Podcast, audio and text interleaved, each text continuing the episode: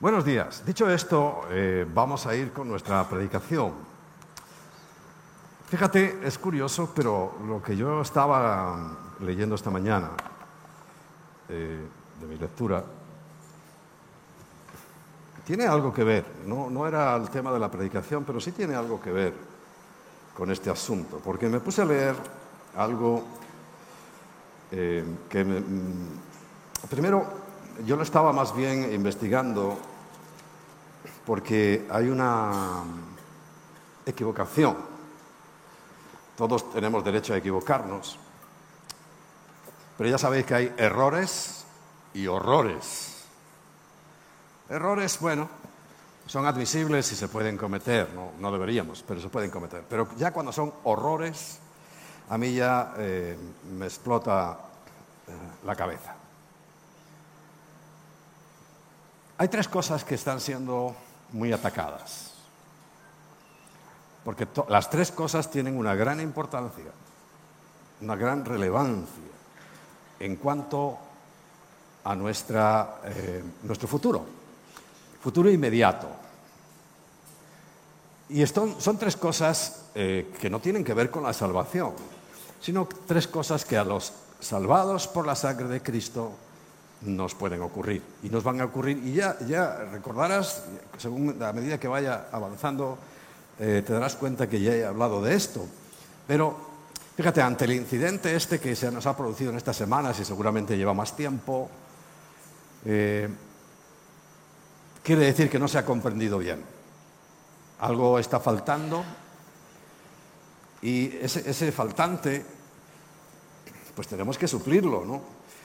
En la insistencia en la enseñanza de la Biblia y también en un reconocimiento de que si yo no tengo a Cristo, si yo no tengo la vida, no voy a entender. Quiere decir que si repetidamente tú no entiendes, nunca entiendes, muy pocas veces entiendes, yo te, digo algo delante del Señor. Ve con alguien que te pueda hablar de lo que es nacer de nuevo. Ve con alguien que te pueda decir lo que es recibir a Cristo. Porque ya es raro que teniendo el mismo espíritu, tú no entiendas. Es raro, es extraño, no tiene lógica. Igual que algunos hermanos que en países están acostumbrados a, pedir. Pues, a ver, si el Señor nos da a nosotros, ¿acaso es otro Señor distinto al que ellos tienen? ¿Y por qué nos da a nosotros y a ellos no? Yo me planteo esas cosas, porque es raro, es muy extraño. Es el mismo Dios. Puede tratar con nuestras vidas pues de diferentes maneras, pero tratar de por vida ya me parece raro, hay algo extraño ahí que no está funcionando bien. Hay un fallo, el fallo simplemente es ese. ¿Conoces la diferencia entre un renacuajo y una rana? ¿No son lo mismo? ¿El renacuajo no es una rana que todavía no ha crecido? El renacuajo no puede vivir fuera del agua, y la rana puede vivir en el, agua y en el aire, en la atmósfera. Bueno, es una de las mejores ilustraciones que yo he encontrado para entender lo que significa nacer de nuevo. Tenemos una naturaleza y somos todos iguales, vamos, yo hasta ahí lo admito, todos somos iguales. Pero tenemos esa diferente condición. En una etapa de maduración, en una etapa de crecimiento. Nosotros, de, jóvenes, de alevines, no podemos salir del agua. Y esto yo lo comparo con alguien que está en el mundo, o sea, todos los que hemos nacido en este mundo, y estamos aquí, y todos somos como ese renacuajo, que es una rana en potencia, va a ser una rana. Pero de momento en su condición eh, tiene que sufrir algo que se llama una metamorfosis. Científicamente es una metamorfosis, es un cambio.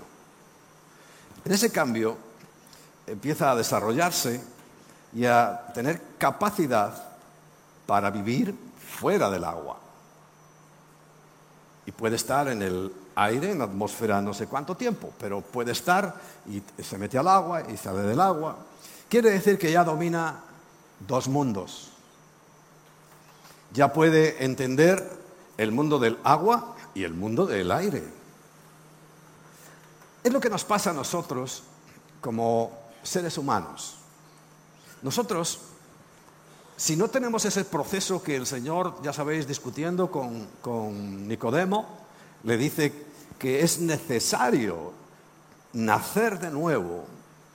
Y le explica muy bien, tienes que nacer del agua, que es la palabra, y del espíritu, para que puedas entrar en el, en el otro reino, en otro mundo distinto que claro, como en la anécdota el renacuajo le decía a, la rana, a ver rana, sé realista, aquí no hay otra cosa más que esto, solo hay agua.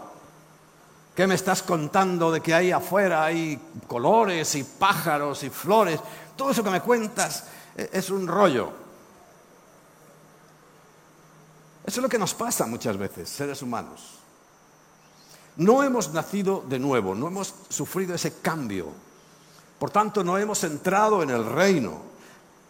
Yo entiendo que cuando te digo e, entrar en el reino es, bueno, ya se acabó todo, porque me, he muerto, porque se acabó el mundo, y yo voy a entrar en el reino. Pero es que en el reino se entra antes. Esa es la confusión que algunos tienen. Entonces están frustrados porque no pueden establecer aquí físicamente en la tierra el reino de los cielos. Eh, cada vez están peor las cosas para los del Kingdom Now, se llaman así en inglés, y es una tendencia teológica falsa que se llama el reino ahora. No, el reino ahora es cuando cada persona individualmente le entrega su alma a Cristo, entiende su condición de pecador, le entrega su alma a Cristo, entonces Cristo la toma y pone su espíritu en nosotros. Ese es el, el punto en el cual saltas del agua a la tierra, a otro reino, a otro mundo. Que si sigues siendo renacuajo nunca entenderás. Porque Además es un mundo angustioso. Tú sacas un renacuajo del agua, yo de niño lo hacía mucho. Y empieza a angustiarse porque se muere. No puede respirar, no, no está preparado para ese otro reino que es maravilloso. El del agua es maravilloso, pero estamos hablando de algo superior. Porque del agua no se puede saltar al aire, pero del aire sí se puede saltar al agua. Es superior. Es otra dimensión. Otra dimensión. Y ese es el problema que nos encontramos. Que no hemos entendido ese proceso sencillo. ¿Sabes por qué es sencillo? Mira, es sencillo para nosotros. Muy simple. Porque a alguien se le complicó tanto que acabó muerto. Y la única condición que nos pide es, bueno, yo voluntariamente me, compliqué la vida, eh, Jesucristo, ¿no? Yo me compliqué la vida, me dejé hacer de todo porque era una necesidad. Había que pagar por el pecado. La paga del pecado es la muerte. Y había que pagar por eso. Y viendo la insuficiencia y la incapacidad y las pocas ganas que teníamos los seres humanos de, pagar nada, Él mismo vino a la tierra. Claro, despreciar eso es despreciarlo todo. A mí me encanta esa canción que acabamos de cantar, pero fíjate, es lo contrario. Si te tengo a ti, lo tengo todo. Pero te lo digo al revés. Si no te tengo a ti, no tengo nada. Pero nada. Podrás tener cuatro cositas aquí en la tierra, lo que yo llamo cuatro palos y cuatro trapos, que se desgastan, que se acaban y se van a quedar aquí. No te los vas a llevar. Mira los faraones Qué pena, ¿no? Hasta seres humanos sacrificaban pensando que eran sus siervos sirvientes, les iban a, acompañar en la eternidad. Allí tenían otros esperando, sí, otros sirvientes, para meterlos en el caldero y sacarlos y meterlos y sacarlos, sí, para atormentar sus vidas, porque acción injusta como esa, pocas.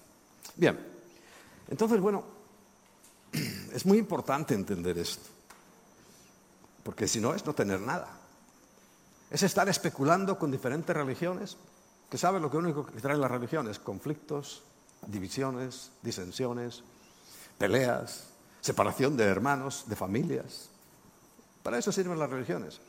Y claro, es que eh, la mayoría de la gente tiene en su cabeza que cuando vino Jesucristo vino a fundar una nueva religión.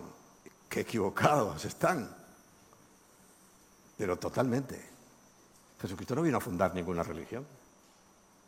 Ya había una y Él viene a fundar otra que mata a la anterior. Y yo siempre digo, Dios mío, como al Espíritu Santo le dé por fundar otra religión, nos liquida a todos.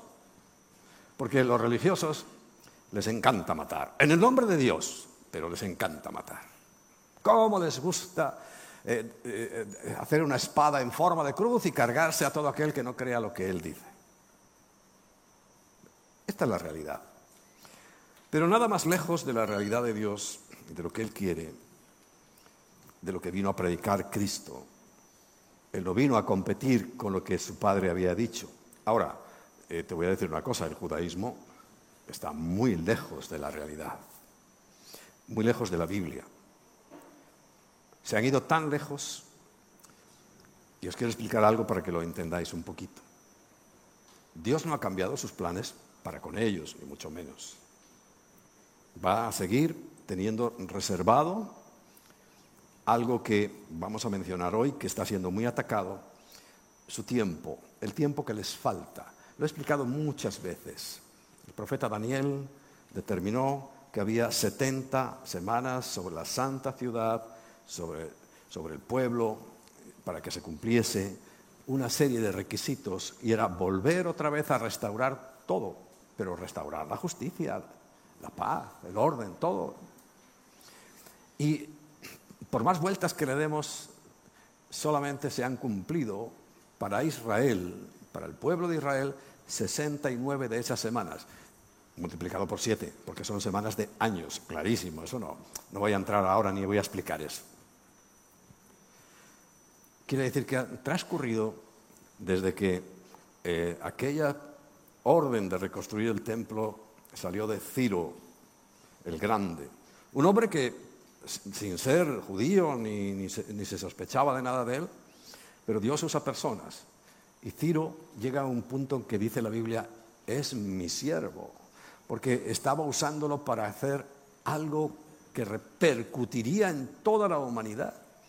Dio la orden de reconstruir el templo, dice, hasta que el Mesías en forma de príncipe entre en esa ciudad que se va a reconstruir, pasarán un periodo de siete semanas, 69 semanas, no, perdón, 62 semanas, y nos quedamos en 69. Porque justamente esto es históricos, el Señor entró en esa entrada triunfal montado en aquel pollino, dándonos un ejemplo de humildad. Es un poco lo que estaba hablando Emma ahora, humildad. Dios te ha dado, sé consecuente.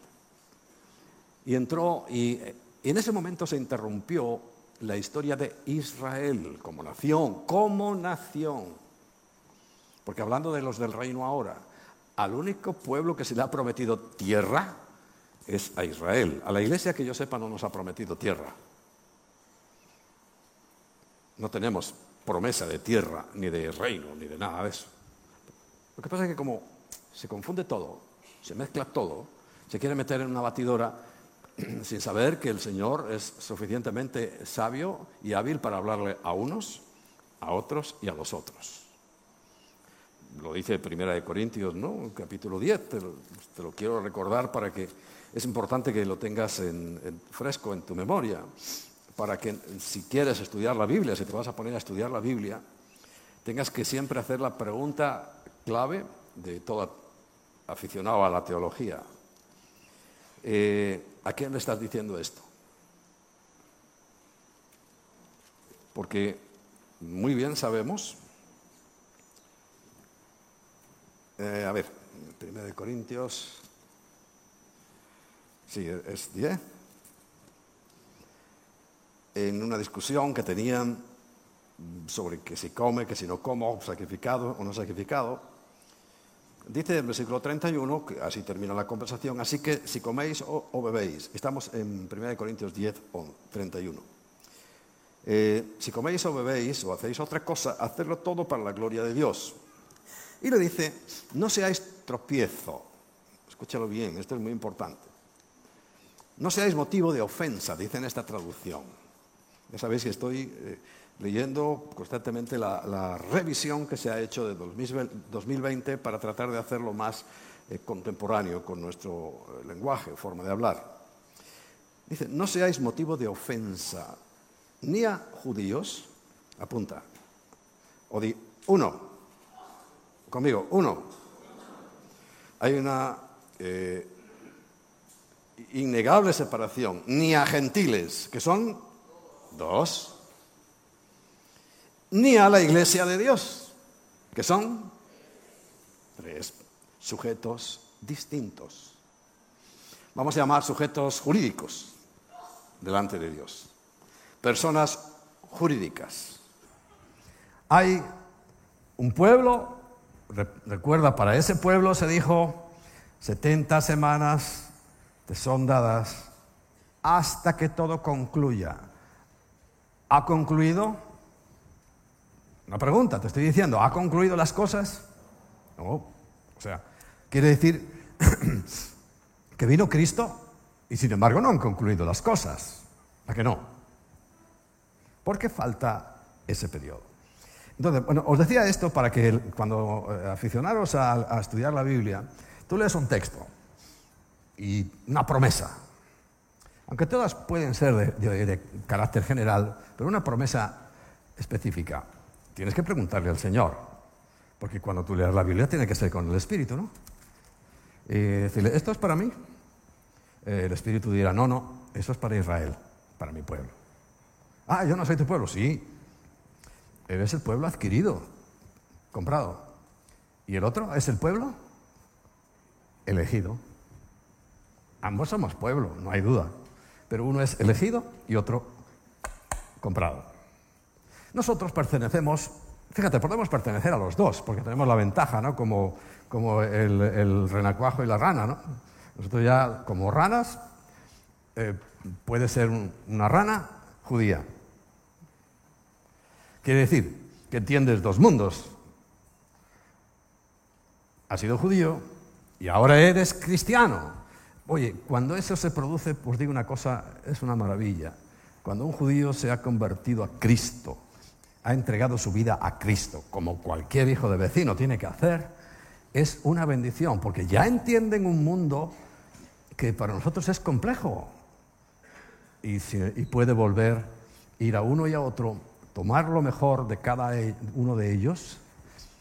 Eh, por cierto, hoy el mensaje lo iba a titular eh, las redes sociales. Eh, de donde vamos tomando cositas y cositas equivocaditas, herejitas y toda clase de hitas, es de Internet, ¿verdad? ¿Verdad? Ah. Claro, tú, tienes que tener un discernimiento espiritual para saber esto que está diciendo este señor, este predicador, este mm, que no tiene ni iglesia. ¿Será cierto? Y bueno, si ya perteneces al otro mundo, al de las ranas, al espiritual, el espíritu te dirá sí o no. Claro, es que no me habla. Por eso te dije antes, por favor, si tú no entiendes, habla con alguien. Pero ahora, eh, cuando termine la reunión, búscate a tu líder, a un pastor y dile, oye, mira, yo no entiendo nada de la Biblia. Yo la abro y, y es que no, no comprendo nada. Es que no eres rana. Eres un renacuajo, potencialmente rana. Puedes llegar a ser rana, Pero de momento eres un renacuajo. No puedes disfrutar del aire puro, no puedes disfrutar del olor de las flores, no puedes disfrutar de los frutos deliciosos de los árboles. ¿Entiendes? Sí, dime, dime algo, ¿entiendes? Sí, bien. Porque por ahí van las cosas y nosotros tenemos que tener mucho cuidado. Recuerda, hay palabra de Dios para los judíos, uno, hay palabra de Dios para los gentiles, dos, que son el resto de los que no son judíos, para que lo tengas claro. Y hay palabra para la iglesia de Dios. Y la iglesia de Dios es lo que toca en este momento. Desde que se interrumpió el proceso de Israel de restauración total, yo le doy gracias a Dios por esa interrupción, que se fue ratificado en ese nuevo pacto con la muerte del testador de Cristo, porque, ¿saben? Eso fue el día 10 del mes de Abib, el día 14 fue sacrificado como cordero de Dios. Pero recuerda que el 17 se levantó de la tumba. Eso ratificó absolutamente el nuevo pacto con unas nuevas condiciones, porque, a ver, si fuera eh, esto, esto hay gente que no se, no se acaba de enterar. Entonces quieren volver al, al antiguo pacto. Pero primero, no te enteras que hay uno nuevo. Y dos, pues no sabes que han cambiado las condiciones porque si, fueran iguales, pues sería el pacto antiguo. ¿Para qué hay que hacer uno nuevo si vale el antiguo? Porque el antiguo solo servía para ponernos la espada aquí, en la garganta y contra la pared. Recuerda, la, palabra de Dios es una espada. Y te pone aquí contra la pared. Y dice, tienes que morir. ¿Y qué hago? Ah, tienes que portarte bien, siempre. Porque Dios es eterno, entonces las cosas de Él no son para un rato, son eternas. Y dice, no puedo. Bueno, entonces llega Cristo, coge la espada, así, la quita y dice, no, no, tranquilo, esa espada ya entró en mi corazón, ya está pagado el asunto. Tú lo único que tienes que hacer es creer en eso. Pero somos muy religiosos. Nos gusta sacrificarnos. Aún pagar con nuestra vida ignorando y menospreciando, ninguneando entonces la de Cristo. Porque si la que era necesaria era la tuya, hombre, Cristo que es más listo que nosotros había dicho, oye, voy a esperar a que venga fulano que le encantaría morir por la humanidad, y va, que muera él, ¿no? Pero no es así. Porque cualquier fulano de los que estamos aquí, cualquier persona de los que estamos aquí, si alguien nos matara, tendría toda la razón porque somos pecadores. Recuerda, hay que reconocer la condición pecador. Y haría muy bien incluso en matarlos, porque algunos somos un verdadero estorbo. Pero el cambio, el nuevo nacimiento, entender ese nuevo pacto con esas nuevas condiciones que son tan sencillas. ¿Sabes que el antiguo pacto tiene 613 mandamientos? Algunos creen que son 10 nada más y encima no los pueden cumplir pero en realidad son 613. Y nosotros solo tenemos dos. Amarás a Dios sobre todas las cosas. Y dos, a tu prójimo como a ti mismo. Dice, en eso se resume toda la ley. Y cuando estudias la Biblia te darás cuenta que todo va encaminado ahí. Primero, a llevarnos a amar a Dios, pero no porque sea una orden o un decreto, sino es que cuando tú vas conociendo a Dios dices, Señor, pero qué grande eres. Claro, por eso salen estas, estas canciones, estas alabanzas como las que hemos cantado, pues estas están saliendo de un corazón agradecido. Sabéis que su letra no es muy complicada porque es de la Biblia. Es de la Biblia. Lo que está mencionando esas letras es la Biblia. El profeta Ageo es el que dice, aunque no haya vides, o sea, aunque no den mantenimiento, ni tenga vacas, ni tenga ovejas, ni tenga nada, Dice, con todo yo me gozaré. Pero eso lo entiende un corazón agradecido.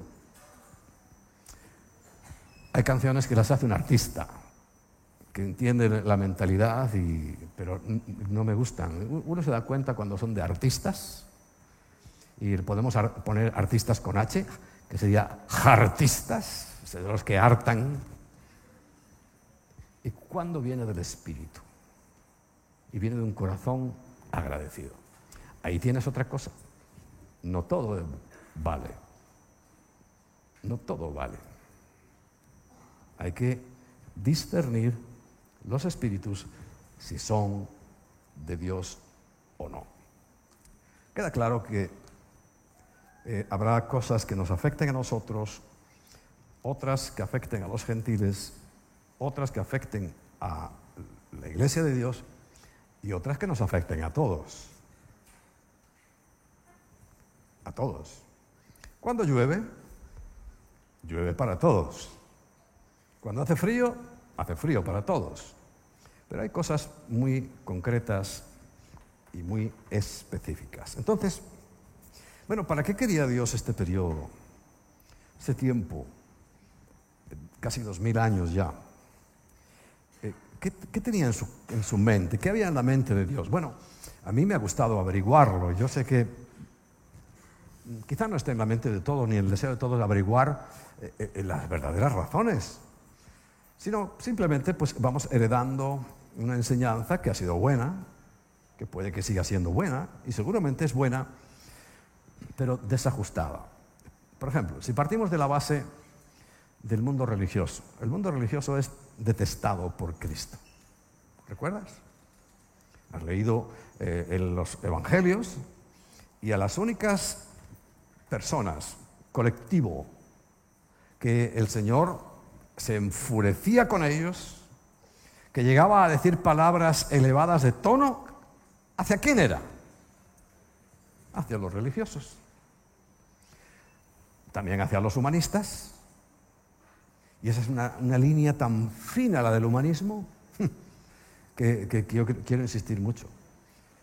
Y por supuesto a los corruptos herodianos no, no tiene ninguna duda del asunto. Ahí estamos todos de acuerdo. Pero, ¿para qué quería Dios este periodo? ¿Qué pretendía Él? Bueno, pues en primer lugar, en esa congregación, en esa iglesia, porque la congregación es iglesia, pero ¿de dónde viene la palabra iglesia? No, no lo miremos en griego, aunque lo que vas a encontrar en tu Biblia es iglesia, que viene de eclesia, pero no, no, no. Tenemos que dar un saltito más atrás e ir a ver qué es en hebreo. En hebreo. Y es quejilá. Y una quejilá es una congregación, es lo mismo que una iglesia, o sea, es una reunión de personas.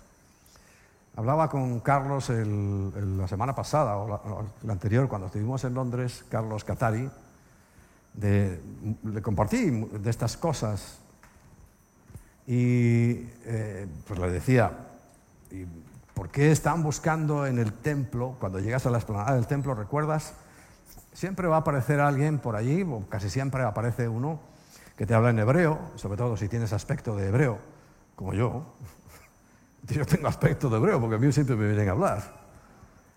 Y te habla en hebreo y, yo sé lo que está diciendo. Lo que está diciendo es que en su grupo, en su quejilá, todavía no son quejilá porque le falta uno o dos.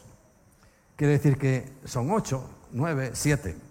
Hasta que no completen el número diez, que es una base mínima de iglesia, de congregación. De hecho, el número 10, cuando, si tú estudias también algo de números, no numerología, números, verás que 10 representa a la iglesia porque es el mínimo en el antiguo pacto. En el nuevo ya sabes que en las nuevas condiciones también nos rebajó la cosa. ¿Hasta dónde la rebajó? Dos. O más. No dice tres. A partir de dos, ya se considera que hay establecida y constituida una iglesia de Jesucristo. La antigua norma eran diez. Por eso buscan cuando les falta para que se una, porque ellos tienen que estar ahí sin poder hacer sus rezos, rezos, eh, hasta que haya diez. ¿Comprendes? Yo no entiendo cómo hay gente que quiere volver a eso. Es, una vida tan complicada.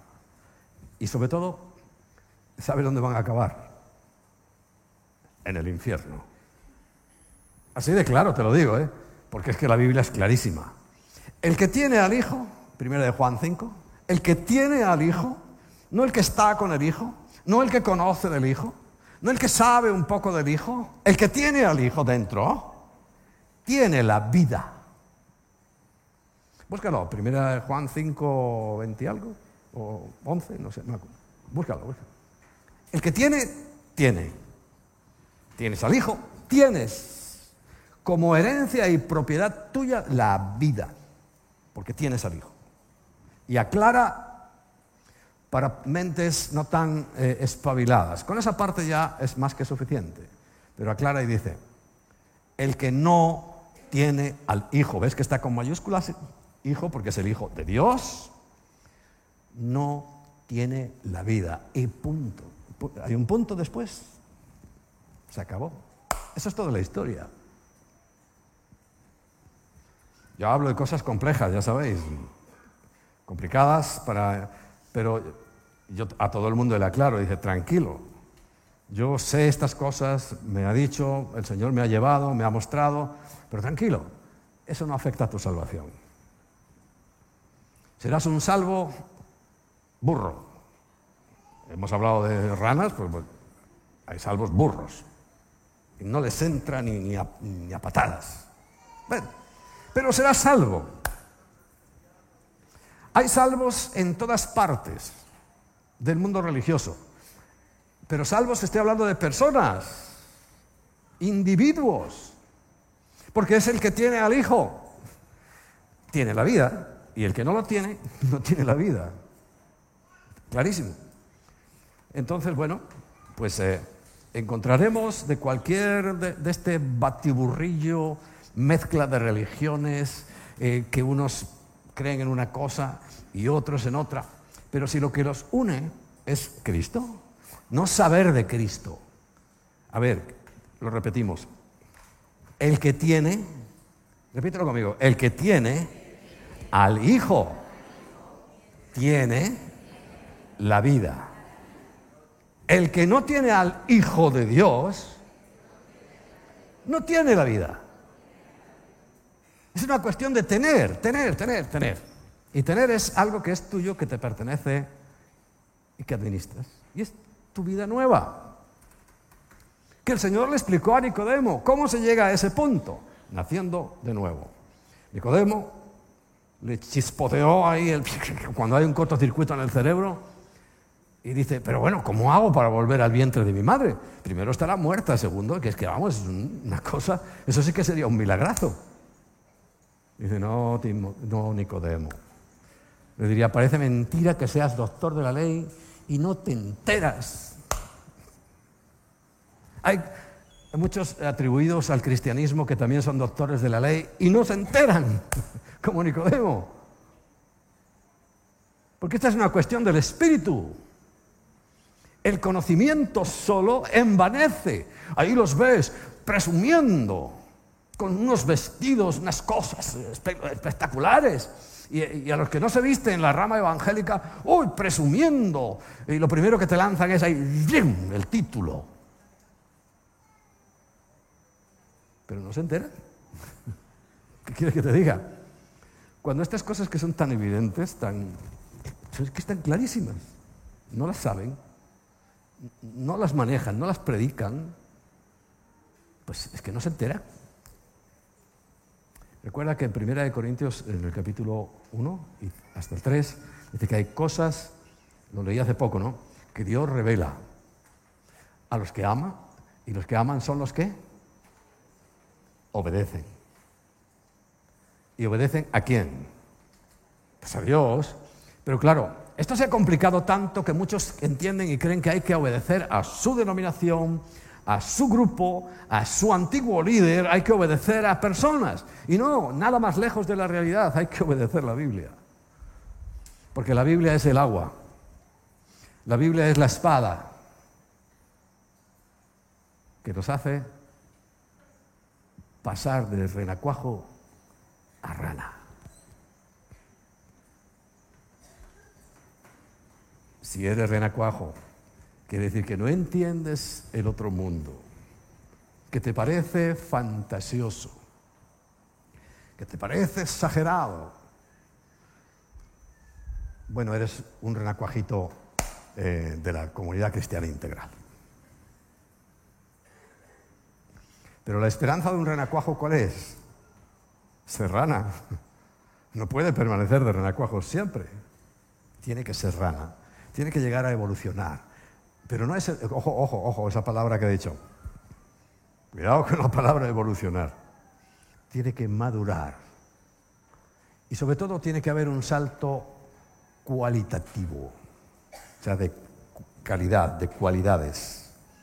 Porque mientras no haya ese salto cualitativo, no puede sacar la cabeza, respirar el aire y ver lo que hay fuera. Bueno, por tanto, eh, nuestro adversario, el diablo, recuerdas, Pedro así lo describe, ¿no?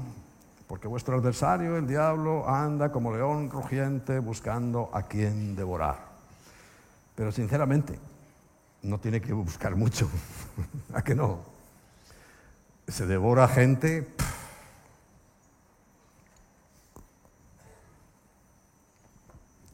¿Por qué nos ponemos en bandeja para que él eh, haga sus tropelías? Según Juan capítulo 10, versículo 10, ¿recuerdas? Ahí están definidos los dos ministerios que existen, no hay más. Primero habla del ladrón, está clarísimo que es Satanás, que solo viene, solo viene, su único objetivo es que hurtar, matar y destruir. Pero hurtar no solamente está hablando de cosas físicas, económicas, Está hablando de hurtar la paz, la salud. Hurta todo. Porque su objetivo es matar y destruir todo. Entonces, ¿qué va a destruir principalmente? Pues la obra de Dios. no lo estás viendo ahora, a lo mejor tú estás pasivo, dormido.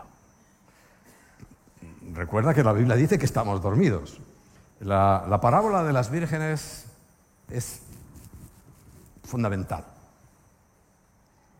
Hoy pensaba hablarlo, porque aunque no te lo creas, este no es el mensaje que tenía yo para hoy. Hoy pensaba hablar un poco de eso, pero quedará un poco para el futuro.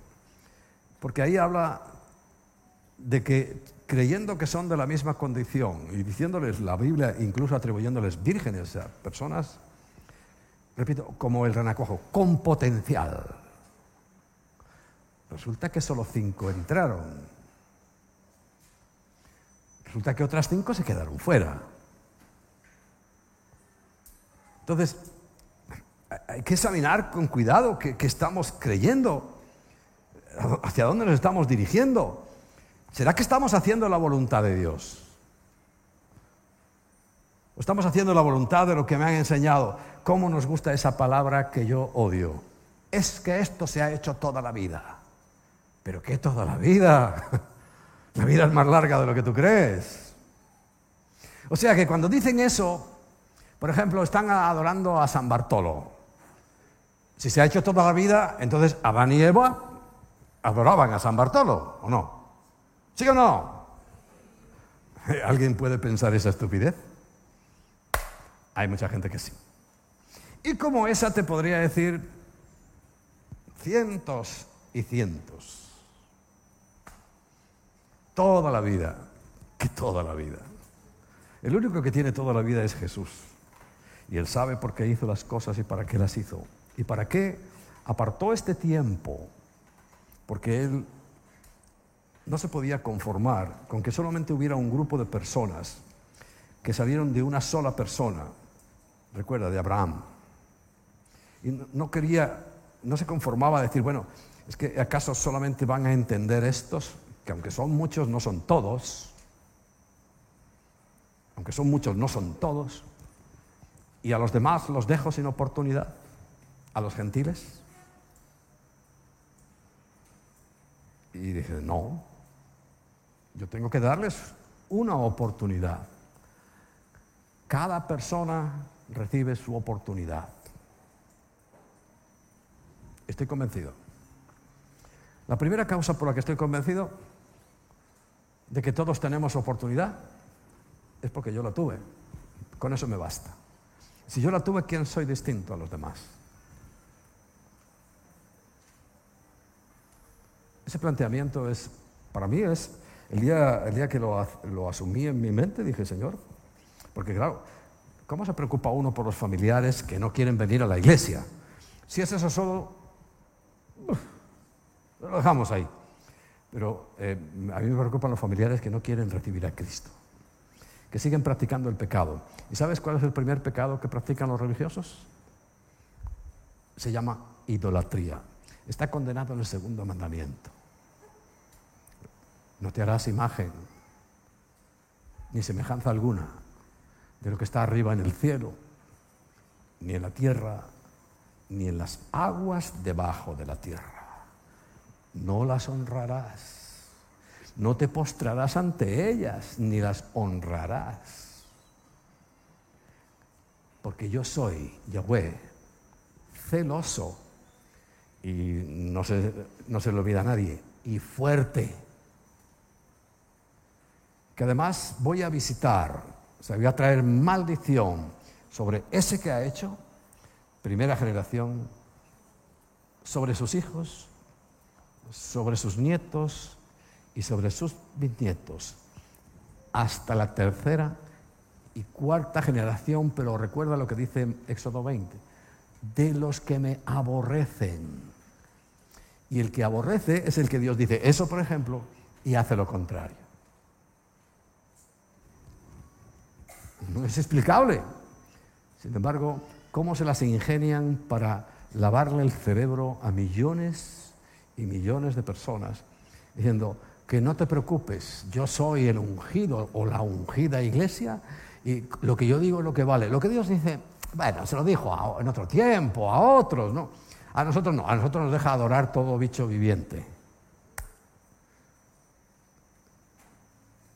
¿Entiendes por qué hay que tener discernimiento espiritual? Y si no hay espíritu, no hay discernimiento espiritual. Si no hay vida, estás muerto. Mira qué tontería acabo de decir, pero es fundamental. Porque es el que tiene al Hijo el que tiene la vida. Ese mensaje está siendo bombardeado, pero no de hoy. ¿eh? Hoy, hoy ya es, eh, eh, o sea, ya todas las baterías todos los cañones enfocados y dando fuego y fuego y fuego contra la doctrina de la salvación. Pero eso lleva muchísimo tiempo. Aún entre los primeros que nos arreglaron el asunto hace 500 años, ya había diferencias.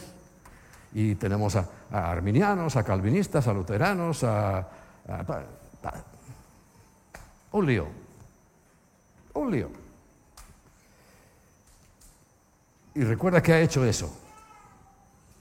Dividirnos porque todas las religiones de las cuales nunca quiso saber nada el Señor, todas terminan en eso. Ahora dicen, no, es que eh, los terroristas musulmanes, ¿qué dirían de nosotros? ¿Qué dirían de los católicos cuando llegaban a América y aquel que no se bautizaba lo mataban? Es que estos católicos terroristas, es que es la misma historia. He cambiado de ropaje. Como decimos en España, el mismo perro, pero con distinto collar. Y a nosotros nos parece que es otro perro. No, no, es el mismo perro. Es la misma historia y, y siempre se ha producido. Y quiero asentar esto en el corazón, porque claro, al ver algo que es fundamental, que está pasando entre nosotros, ¿sabes? Lo único que la Biblia dice como señal de que eres cristiano, dice el Señor, en esto conocerán las gentes que sois mis discípulos. ¿En qué? ¿En la túnica que llevas? ¿En el cucurucho que te pones en la cabeza? ¿En la cruz más o menos adornada que pongas eh, a la entrada de tu lugar de reunión? Ellos atrevidamente le llaman templo, Dios santo. Por eso digo que es que no leen la Biblia, porque si leyeran la Biblia dice que nosotros somos el templo. Y esto es un lugar de reunión. Es que aún entre nosotros, hermanos evangélicos, les gusta, voy al templo. ¿Cómo haces? ¿Vas a ti mismo? Eres filósofo y dice, conócete a ti mismo, entonces vas al templo. Qué tontería, pero lo dicen. Y nadie les corrige, nadie llega, ¡eh! ¿Dónde? ¿Qué dices? Hombre, por favor, lee la Biblia, que el templo somos nosotros, esto es un lugar de reunión, que hay que ponerlo lo más bonito, lo más decente. Claro, pero es un lugar de reunión. Sin embargo, conceptos como esos han destruido el verdadero sentido de este tiempo que el Señor vino para salvar y rescatar lo que se había perdido. ¿Quiénes se habían perdido? El resto de la humanidad. Había un pueblo que ya sabes, así, así le obedecía, porque tampoco es cierto. los que vinieron de Abraham y toda la lista hasta hoy. Pero había muchas ovejas que se habían perdido y eso somos nosotros. Si has recibido a Cristo, si has recibido a Cristo, eh, ya es otro cantar para ti, porque entonces has entendido el plan de salvación. Si no, no. Y estás dándole vueltas y vueltas, buscando una religión y otra religión y otra religión y dentro de esa religión un lugar y otro lugar y otro lugar. Es porque o no has entendido o no ha pasado nada dentro de ti. Sigues como un renacuajo dentro de un mundo, porque aunque sea un mundo intelectual, sigue siendo terrenal. Porque el otro es espiritual. Y lo dice Santiago. Hay una sabiduría, fíjate la cadena cómo la, va llevando, terrenal. Ah, muy bien. Pero es que no termina ahí. Termina en diabólica. Quiere decir que esta sabiduría que nosotros estamos aquí almacenando y acumulando, termina siendo diabólica. Y lo ves en el avance más grande que la ciencia ha tenido, que estamos viviéndolo ahora mismo, no ha habido la mayor separación de Dios. No ha habido la mayor separación incluso entre nosotros, seres humanos, que tenemos los mejores dispositivos para estar conectados. Nos creemos que estamos conectados, pero estás más lejos que nunca de la gente, ¿a que sí? ¿A que sí?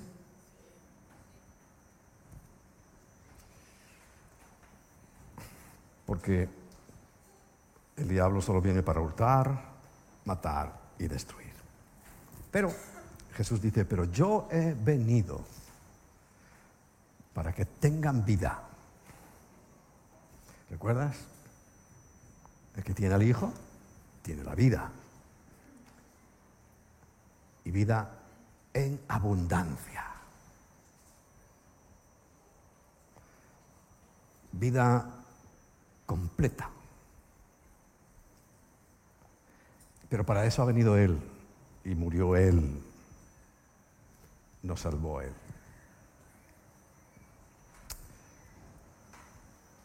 Y está siendo atacada ferozmente para que nadie entienda la salvación. Está siendo atacada la deidad de Jesús. Muchos, aún llamados, bueno, inmensa cantidad de llamados cristianos no creen que Jesucristo sea Dios.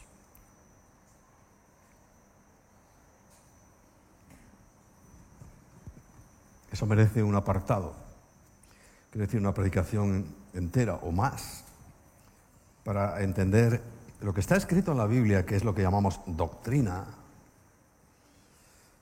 y saber que Jesucristo es Dios.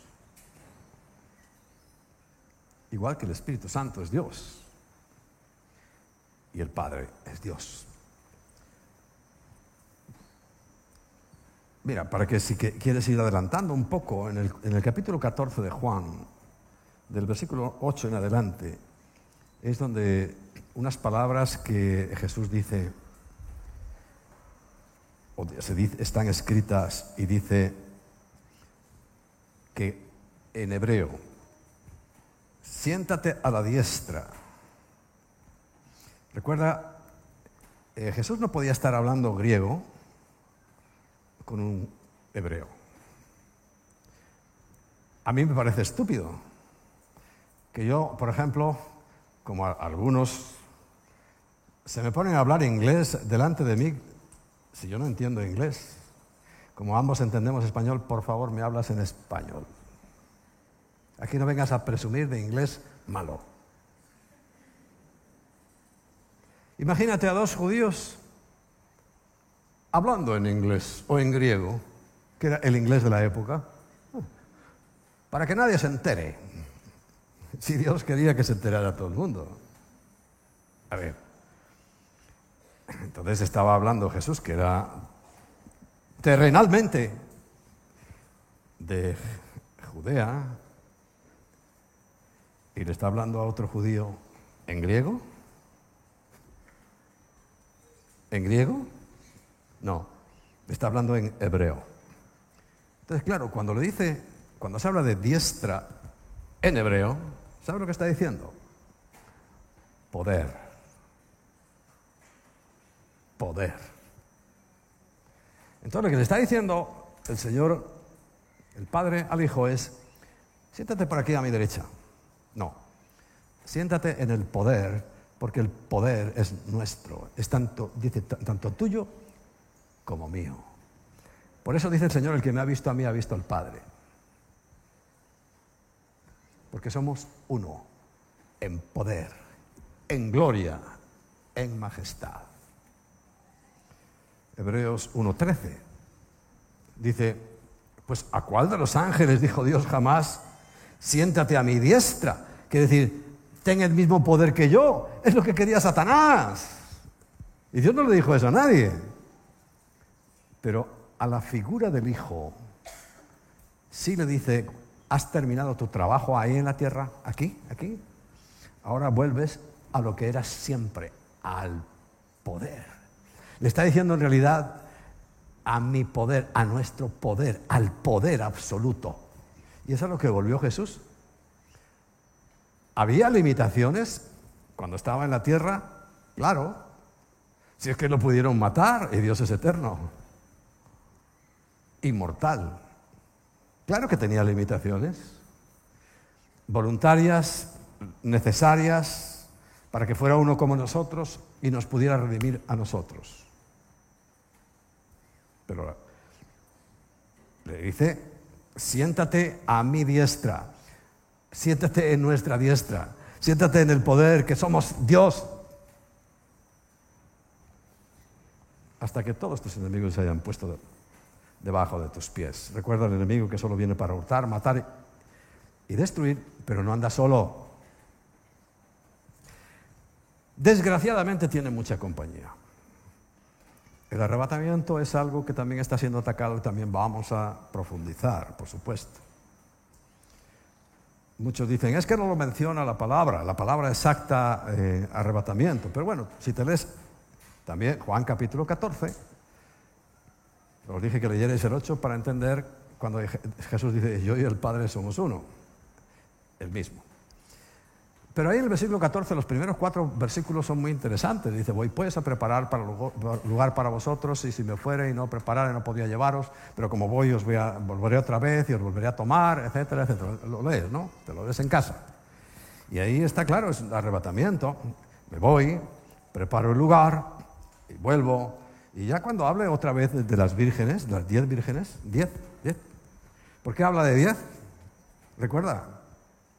A ver quién se ha enterado. ¿Por qué el nombre 10? Es el mínimo de una congregación. A nosotros se nos facilitó a dos. O sea, es que lo tenemos, tenemos chupado. Pero en, en, el ámbito general siguen siendo 10, porque el 10 representa toda la congregación. Bien, entonces eh, las 10 vírgenes ya, ya, ya lo tocaremos, pero tenían que ser 10. Y, y, cómo se dieron las circunstancias para que hubiera 10 eh, bodas a la vez? Ya lo sabéis algunos, pero si no lo volveré a refrescar en, en su tiempo. Es una revelación que cuando Pablo habla en 1 eh, Tesalonicenses capítulo 4 y 5, es una revelación. Dice, porque yo os doy, está dando un misterio, algo que no sabía nadie anteriormente. Entonces, si lo recibe Pablo, pues quiere decir que de Pablo para atrás no sabían nada, de Pablo para adelante sí tenemos que saberlo. Y fíjate que fue escrito esto en el año 52 de nuestra era. 52. Menciones se hacen, antiguamente había un, gran maestro de, de, lo que llaman los primeros padres, que se llamaba el sirio, en el año 370 habla del arrebatamiento. Y en el año 382 Jerónimo es la primera traducción que hizo de la Biblia, habla del arrebatamiento. El siglo IV, que corresponde a estos años, yo tengo curiosidad, cuando ya estemos en el cielo, quizá lo sepamos ya todos, pero voy a decir, Señor, muéstrame qué pasó en el siglo IV.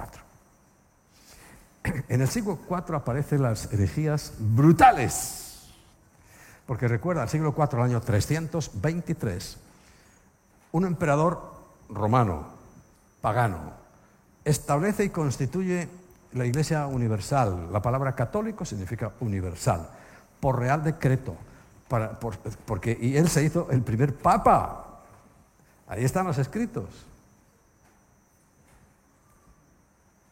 Y en el, año, en el siglo IV, el judaísmo pegó otro resbalón tremendo. Tú sabes que todo el judaísmo que se vive ahora, cuando tú, vamos a Israel, claro, cuando vas eh, de entrada la primera vez, la segunda vez, la eh, quinta vez, lo que sea, tú ves ahí y te dices, oh, esto, esto es de la Biblia, esto es de Dios. Y, y, y anhelamos ¡Ay, qué, bueno! Tocar a un judío. A, ver si me da algo de energía. bueno, pues a ellos les pasó lo mismo. Yo como me he puesto a investigar también sobre ese asunto. Le pasó lo mismo y ante la ausencia del templo que en el año 70 fue destruido, se inventaron una nueva religión, que ya no es la judía, ni siquiera, ni siquiera la de la época de Jesús. Que ya estaba requete mal, ¿eh?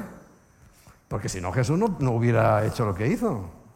Bueno, la que hoy practican no tiene ya nada que ver ni siquiera, ni siquiera con la que en el tiempo de Jesús se practicaba.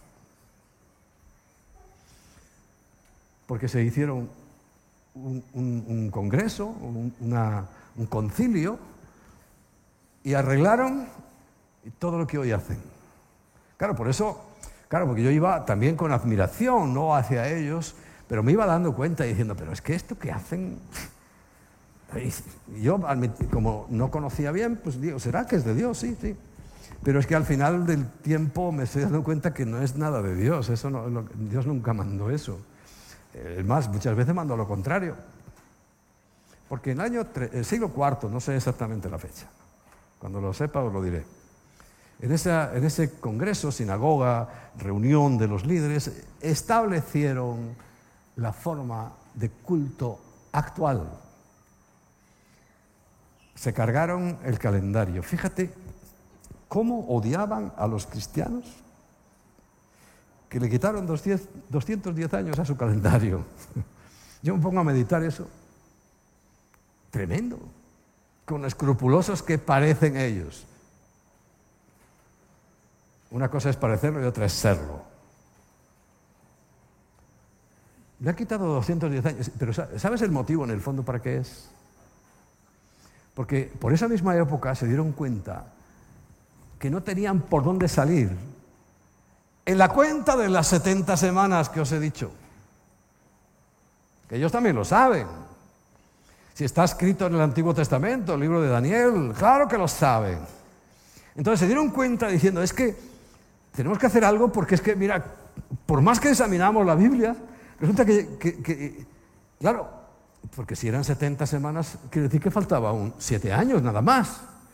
Y pasaron 7 y otros 7 y otros 7 y ya iban por el año 300 y pico. Y no, es que no, es que no salen las cuentas. ¿Qué ha pasado? Y se ve que alguno dijo, mira, porque sabes que en, en la sinagoga, en el Sanedrín, había gente que le decía, oye, eh, cuidado que a ver si va a ser verdad que este es el Mesías. No lo descartemos. Y claro, ahí se dieron cuenta, había algún otro sabio, y le decía, oye, que es que a ver si va a ser verdad que Cristo entró como príncipe y, se cortó nuestra historia, porque además es que todo lo que él dijo, mira, dijo, eh, ¿veis todo esto? Este templo glorioso, dice, no quedará piedra sobre piedra. Y en el año 70 lo tiraron todo. Pero no es como tirar aquí esta pared. Ya habéis visto las piedras como son. Hay que tener ganas de tirar esas piedras. ¿eh? Por lo menos aprovechalo. Si tú quieres hacer tu palacito allí, bueno, pues, pues, un, revoque o algo. Pero unas piedras que son de este tamaño de largo y, de, un alto hasta aquí, hay que tener ganas de, ¿Cuántos hombres habría falta para empujar aquello? Si no había una obra de Satanás detrás. Y un decreto de parte de Dios. Esos sí son decretos. No quedará piedra sobre piedra que no sea derribada. Y lo derribaron todo. Y estarían pensando, ¿qué hacemos? Porque es que, claro, el calendario nos cuadra con Cristo, con este Mesías que matamos. No, no, no. Ya los cristianos enseguida empezaron a darles caña. Bueno, los supuestos cristianos, claro. Porque los cristianos no matan a nadie. Cristianos, si somos de Cristo, ¿Cristo qué hizo? ¿Matar a todos? No, morir él. un verdadero cristiano no anda matando a nadie. En todo caso, si hay que dar su vida, la da. Pero matar a alguien, que lejos del corazón de Dios. ¿no? Y apañaron una nueva religión y para borrar las cuentas, diciendo, esta es la fecha, 210 años menos. Bueno, vamos a, ir cerrando, porque ya el tiempo no quiero que alargarlo mucho. La raíz de todos los males es el amor al dinero, que como dice la Biblia, codiciándolo algunos, se apartaron de la fe. El problema más común, perdón, que estamos encontrando a todos los niveles, eh, marcando una clara desobediencia a Dios.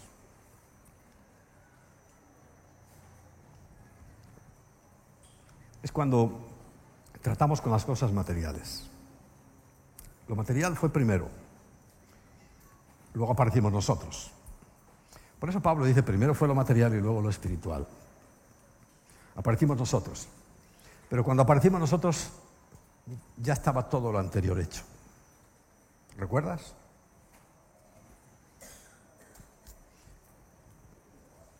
Lo material entonces, ¿qué hizo el Señor con ello? ¿Para qué lo hizo? Dijo, es vuestro. Administra y gobierna sobre todo, porque todo lo he hecho para ti. ¿Es cierto eso? ¿Será que entonces hay una relación directa entre lo material y lo espiritual? Totalmente. Lo material determina lo espiritual.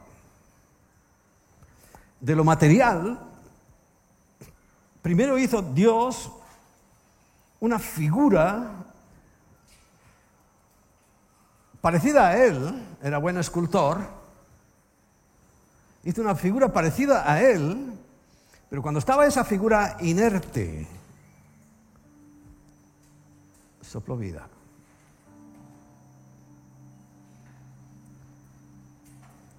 Y empezó a vivir. La raza humana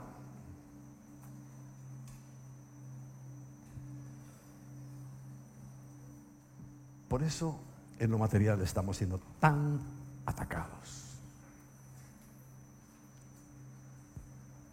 La mayoría de la gente no tiene problema en creer incluso en grandes milagros, que Dios pueda sanar enfermos y levantar muertos. Muchos lo creen. Pero tócales la cartera. Y ahí revelan quién son. Dicen los malvados. No, es que la iglesia y los pastores lo piden para enriquecerse. Tonterías. Pero que muchos se la creen, porque es justiciero. Claro, claro, claro. El pastor se está robando todo. No leen la Biblia, yo voy a hablar de eso. En Londres, por cierto, veo ahí a un amigo de Londres. Lo expliqué.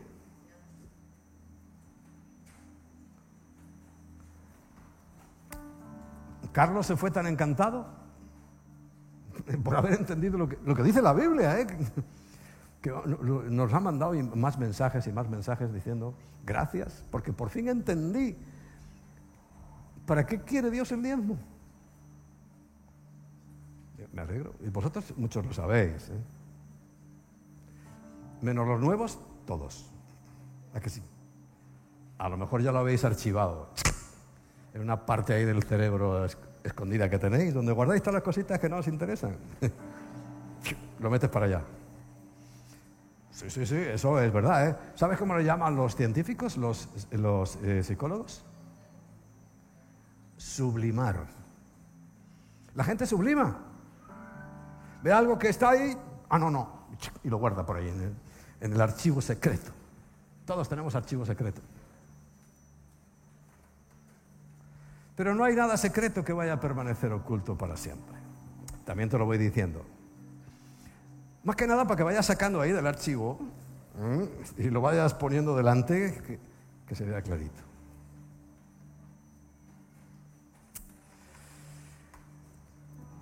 Y lo material nos entorpece tanto nos dificulta de tal manera acercarnos a Dios. Y recuerda el que es ladrón, que solo viene para hurtar, matar y destruir. ¿Tú crees que no sabe manejar ese área? Es un maestro. Ganó la primera partida con Eva. Ellos estaban echando las cartas. Una partida. Puse por ahí en Facebook, cuidado con hablar con Satanás porque es muy listo y te gana la partida. Y pum, le ganó. Se, eh, eh, habían apostado la tierra. Como cuando juegan los viciosos del juego, ¿no? Apuesto todo lo que tengo. Y lo pierdes. Así fue, como una apuesta. Y entonces la soberanía que Dios le había dado a, a y Eva, legalmente pasó a Satanás. Legalmente la vamos a recuperar. Cristo ya lo recuperó. Y eso es cierto para ti, para los del reino de verdad. El reino que es un estado nuevo que está entre los dos mundos. Estamos en este mundo, el Señor lo dice, ¿no? en el mundo estáis. No dice estáis ya flotando sobre las nubes y, en el cielo. No, dice, ¿Dónde dice que estamos? En el agua, en el mundo, en el reino de los renacuajos. Es más, dice, en el mundo tendréis aflicción. Os van a perseguir, a matar, a difamar Dice, pero no te preocupes. Todo eso no lo consideres. Porque yo he vencido al mundo. Amén. Dale un aplauso al Señor y ponte en pie.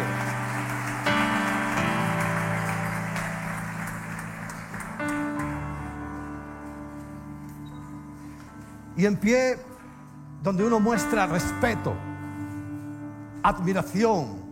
Cuando alguien entra y consideramos que es importante, se ponen en pie. En el ejército, que es lo más parecido al reino de los cielos, cuando entra un superior, todo el mundo se pone en pie. Es una señal de respeto, de reconocimiento. Y nosotros tenemos que tener mucho respeto, mucho reconocimiento por Dios. ¿Sabes lo primero que enseñó Jesús? A orar a aquellos que ya sabían orar. Padre nuestro que estás en los cielos, santificado sea tu nombre. Santificado es respetado. Qué horrible en este país cuando se usa el nombre de Dios para lo peor. Pero no solamente, ah, es que los españoles son los únicos que dicen esas cosas. Tú no respetas el nombre de Dios cuando no le, no le obedeces. Tú no respetas el nombre de Dios cuando haces lo contrario de lo que Él dice. Tú no exaltas el nombre de Dios cuando pisoteas su palabra. Tú no exaltas el nombre de Dios cuando ni siquiera eres capaz de ponerte en pie delante de Él. No eres capaz de ponerte de rodillas delante de Él. No eres capaz de inclinar tu rostro delante de Él. ¿Qué nombre crees que estás santificando? Apartando. Santificar es apartar. Y el nombre de Dios es santo. Nadie, escúchalo bien, dice, no tomarás el nombre de Dios en vano. O sea, para cualquier cosa. Pero has leído lo que sigue a continuación porque Dios no tendrá por inocente al que haga eso. Y queremos exaltar su nombre. Eso es santificar. Y que debemos ponerlo en nuestros labios, su nombre.